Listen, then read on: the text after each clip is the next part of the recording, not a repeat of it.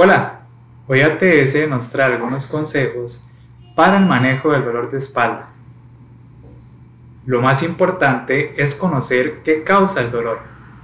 Por eso, nuestro primer paso va a ser la consulta con el especialista en salud.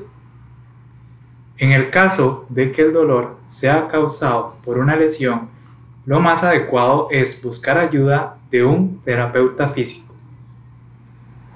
Por otro lado, si el dolor es consecuencia de debilidad muscular, lo mejor será activarnos físicamente con la asesoría de un profesional del movimiento humano.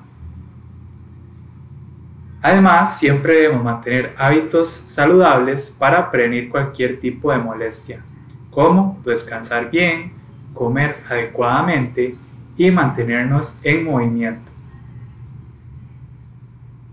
Por último, Recordemos que ningún dolor es normal y afecta nuestra calidad de vida. Por ello, debemos acudir al profesional del área en salud para tratar el problema.